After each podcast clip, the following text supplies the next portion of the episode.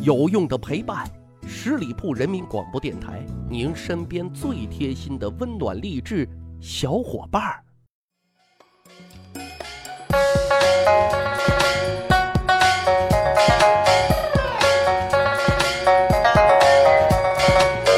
十里铺人民广播电台，趣吧历史，增长见识，欢迎大家收听今天的密室趣谈。啊，夏天到了，什么事儿最爽呢？嗯，啊，我好像已经听到大家的呼喊声了啊！喝酒、撸串、吹牛逼嘛。这两天呢，西安的大街小巷啊，都是烧烤摊啊。人生的三大乐趣，那是很容易就能够实现的。说实话啊，不知道各位有没有体会到啊？自古以来，在这种场合下，大家所讲的话啊，所说的事情，所吹的牛逼啊，大家就是听听而已啊。大家也就是为了一个乐呵啊，千万不能当真。如果当真了，那就很傻很天真了。今天的节目呢，就跟大家讲述一个发生在酒局上啊，很傻很天真的故事。故事呢，发生在唐朝的末年啊，那个时候唐王朝已经是风雨飘摇。当时社会最主要的矛盾是什么呢？就是民变风起。可这些民变当中啊，基本上都是这些被压迫的啊，没有活路的这些人起来造反啊，目的其实也很简单，就是要么夺取政权嘛，啊，要么就是要讨一种说法，换一种活法。但是。啊，历史当中记载了一起民变，却不是为了这些，那图什么呢？啊，说来非常搞笑，啊，那是唐敬宗时期啊，在首都的长安啊，还是西安这地儿，有一个算命先生啊，名字叫做苏玄明，啊，他跟他的好伙计啊，铁哥们染房工人张绍关系特别好，这一天晚上呢，俩人就相约啊，要整两盅。啊，俩人就喝得很高兴，很尽兴。酒喝多了啊，人就容易上头嘛。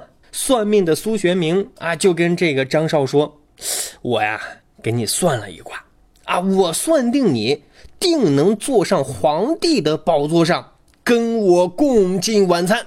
现在啊，咱那位皇上日夜不停的啊，就是打猎呀、玩球啊，很少在皇宫啊，正是你的时机。”张少一听，哎呦妈呀！我也是天皇老子，哎，一时脑子短路了，竟然信以为真了。真没想到张少也是一个实干家啊！于是乎，立即就召集了一百多名染房工人和街头无赖，把这个兵器啊藏在制作染料用的这个草垛里，装上车就朝皇宫进发。干什么呢？要坐上那皇帝宝座。啊，与算命的苏学明共进晚餐，嘿嘿。可是，一干人啊，还没有到达目的地啊，就被这个巡逻的禁卫军给发现了。这群鬼鬼祟祟的人干啥呢？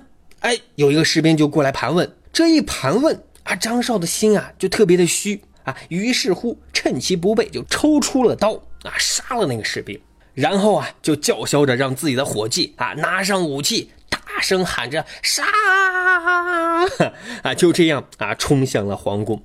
这一冲啊，真没想到，当时的皇宫大门竟然也是一个豆腐渣工程，竟然真的哎就冲了进来。当时唐敬宗这位体育爱好者正和宫里的一群太监正在打球啊，眼看着民变砍进皇宫来了，闯门而入，吓得是魂不附体呀。被一个太监赶忙背到一个小角落里藏了起来。一群人进了大殿，哎，张少赶忙坐上了这皇帝的宝座，心里那叫一个美啊！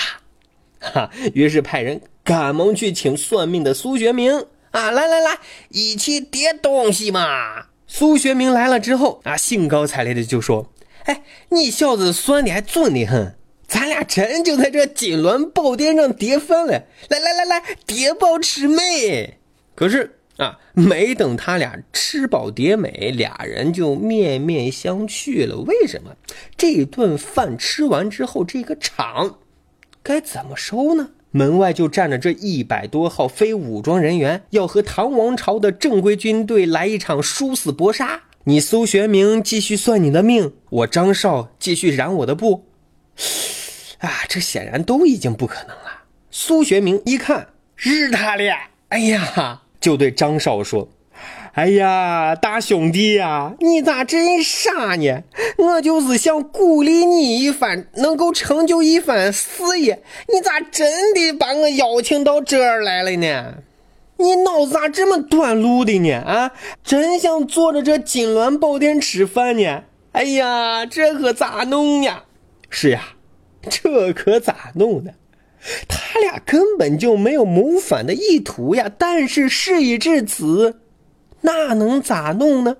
只能赶紧跑啊！可是他们还没跑多远，就遇上了政府的军队赶来，哈！于是乎，张少、苏学明和一干追随者就全都被 K.O. 掉了。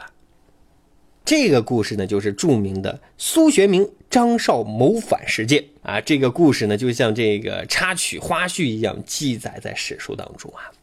哎，很想说啊，脑子是个好东西，只可惜啊，你俩没有啊。不过从这个故事，也从侧面再次证明，证明什么呢？那就是酒局上的话不可靠。嘿嘿，好的。十里铺人民广播电台《密室趣谈》，感谢大家的收听，欢迎大家关注十里铺人民广播电台的公众微信账号，每天呢都会有精彩的内容与大家进行互动交流，愿意做大家最温暖的励志伙伴。感谢收听，我们下一期再会。本期节目由十里铺人民广播电台制作播出。了解更多的资讯，请关注十里铺人民广播电台的公众微信和新浪、腾讯的官方微博。感谢收听，我们明天再见。